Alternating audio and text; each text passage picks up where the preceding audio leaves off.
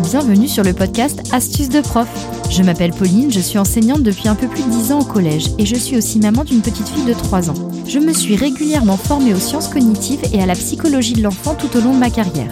J'ai créé ce podcast pour vous parents. Je l'ai imaginé comme un espace de bienveillance dans lequel je vais vous transmettre des astuces afin d'aider votre enfant à mieux apprendre pour que le moment délicat des leçons soit plus efficace et agréable. Je souhaite également vous permettre de mieux le comprendre en m'appuyant sur les travaux des psychologues. Pour rappel, le sujet de ce podcast, c'est l'enfant. Chacun est unique. Toutes mes astuces ne vous seront pas utiles ou ne seront pas toujours efficaces. À vous de les adapter car vous êtes les seuls à bien connaître votre enfant. Allez, c'est parti pour un nouvel épisode.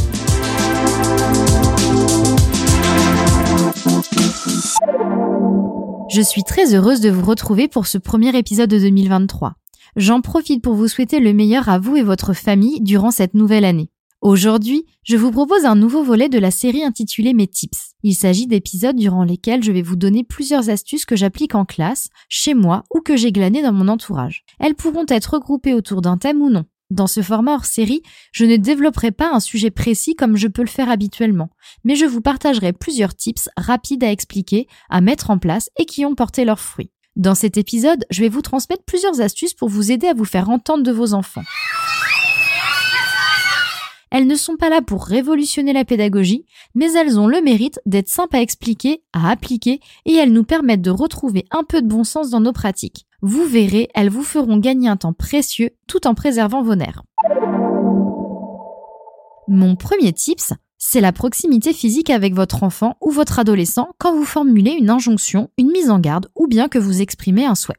On l'oublie trop souvent, mais il est important de se mettre à la hauteur de l'enfant dans ce contexte. En tout cas, vous rapprocher un peu pour créer une proximité physique. Vous pouvez même créer un contact physique avec votre tête blonde en posant une main sur son épaule par exemple. C'est ce que les psychologues appellent le toucher affectueux. Il désigne tous les contacts physiques positifs. Alors attention, la proximité et le toucher affectueux sont à adapter en fonction de votre relation avec l'enfant et selon son âge.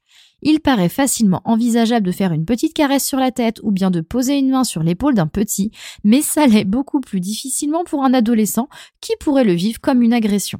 Par exemple, vous souhaitez que votre enfant arrête de remonter à contresens le toboggan de l'aire de jeu sur laquelle vous vous trouvez, car il pourrait se faire mal et gêner les autres. Dans ce cas, il est déconseillé de l'interpeller depuis le banc où vous êtes assis pour tenter de le faire prendre dans le bon sens le toboggan, même si je dois le reconnaître, être assis sur son banc est plutôt confortable. Alors cela aurait peu d'effet sur votre bambin. Il est plus judicieux de vous lever de ce banc, de le faire descendre doucement du bac inox, de vous agenouiller et de lui expliquer pourquoi sa conduite est inadaptée et gênante. Décrivez la façon dont votre enfant devrait se comporter et non ce qu'il n'a pas le droit de faire. Sachez que le cerveau peine à comprendre les phrases négatives.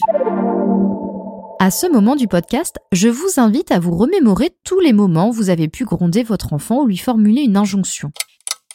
Quelle était la forme de votre phrase? Positive ou négative? Bien souvent, c'est cette dernière option qui est choisie, car elle nous vient plus naturellement. La faute à notre cerveau qui préfère se focaliser sur le négatif, mais aussi à cause de notre éducation qui tend à utiliser la forme négative en faisant la liste des interdits plutôt que des autorisations. Alors quelques exemples de phrases négatives du quotidien à transformer en phrases positives. Ne saute pas sur le canapé. Dites plutôt, il serait préférable que tu restes assis sur le canapé. Ne cours pas dans le magasin.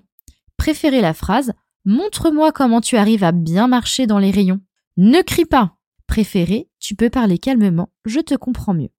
Alors certains parmi vous ont peut-être remarqué qu'en passant de la forme négative à la forme positive, j'invite l'enfant à me montrer ce qu'il sait faire. Alors je valorise quand il se comporte selon mes attendus. Dans un registre proche, évitez les formules évasives du type sois sage, sois mignon, sois mignonne. Peut-être que pour vous les caractéristiques d'un enfant sage ou mignon sont évidentes, mais ça ne l'est pas pour nos têtes blondes. Précisez le comportement que vous attendez d'eux en utilisant des phrases positives. Par exemple, avant de rentrer dans un magasin rempli de tentations pour votre enfant comme des jouets, des bonbons, des boîtes de médicaments. Euh non, ça c'est pour ma fille. Plutôt que de lui dire sois sage dans le magasin, préférez la formulation suivante. Nous allons rentrer dans le magasin, je te demande de regarder les objets sans les toucher et de marcher dans les rayons tout en restant près de moi. Je sais que tu en es capable l'enfant se sentira alors valorisé en agissant comme vous lui avez demandé, et il sait exactement ce qu'il doit faire. Je ne sais pas pour vous, mais l'une des grandes sources de tension entre moi et ma fille, c'est quand je lui demande de changer d'activité. Par exemple, elle est en train de jouer et je lui demande de ranger ses jouets pour aller se doucher ou bien pour aller s'habiller. Cela donne souvent lieu à de grandes colères de sa part car elle n'a pas du tout envie de s'exécuter. C'est notamment grâce à Lou et Sonia du compte Instagram Être parents sans crier, dont je vais mettre le lien sur les notes de l'épisode, que j'ai compris ce qui clochait dans ma façon de procéder avec mon enfant. Elle recommande de pratiquer la patience active. Alors, il s'agit d'attendre que son enfant s'exécute sans menacer, répéter ou s'énerver, mais de façon active en l'encourageant à agir avec bienveillance, bien sûr.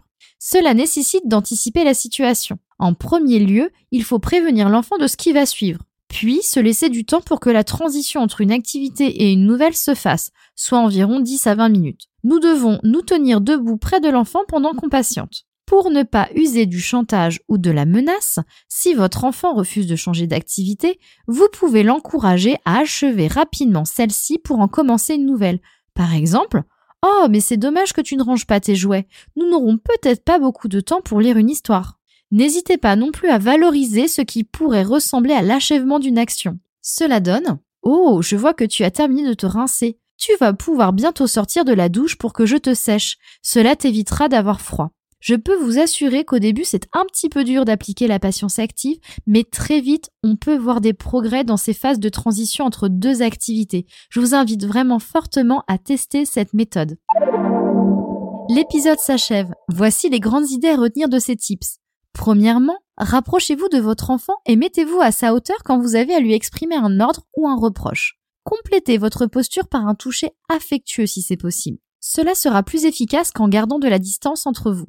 Deuxièmement, quand vous souhaitez que votre enfant se comporte d'une certaine façon, utilisez des exemples précis et utilisez des phrases positives. Ce dernier saura exactement quoi faire pour s'adapter à votre demande. Bannissez les phrases évasives et négatives. Troisièmement, si vous devez mettre fin à l'activité de votre enfant, pratiquez la patience active en prévenant un moment à l'avance ce dernier qui va devoir cesser ce qu'il fait. Tenez-vous près de lui et valorisez les efforts qu'il pourrait produire. Bien entendu, tous les tips que je vous ai donnés dans cet épisode doivent être mis en place sur la durée. Tout ne fonctionnera pas avec votre enfant et encore moins immédiatement. Parfois, vous n'y parviendrez pas et vos vieilles habitudes prendront le dessus car vous n'aurez plus la patience, l'imagination ou l'énergie physique. N'oubliez pas que l'important c'est le chemin sur lequel on s'engage, pas le résultat. Si vous le souhaitez, vous pourrez consulter la retranscription de l'épisode et une synthèse de celui-ci sur mon blog dont le lien est dans les notes de l'émission.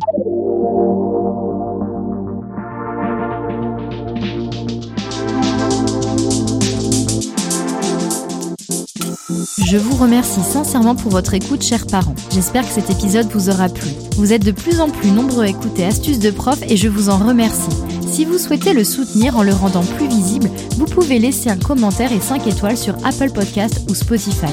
Je vous invite également à me retrouver sur Instagram pour que nous puissions échanger à propos du sujet du jour et en apprendre davantage sur le podcast. Encore mille merci pour votre écoute. J'ai pris beaucoup de plaisir à faire cet épisode. Je vous dis à bientôt, d'ici là passez de beaux moments. Et surtout n'oubliez pas, vous faites déjà de votre mieux.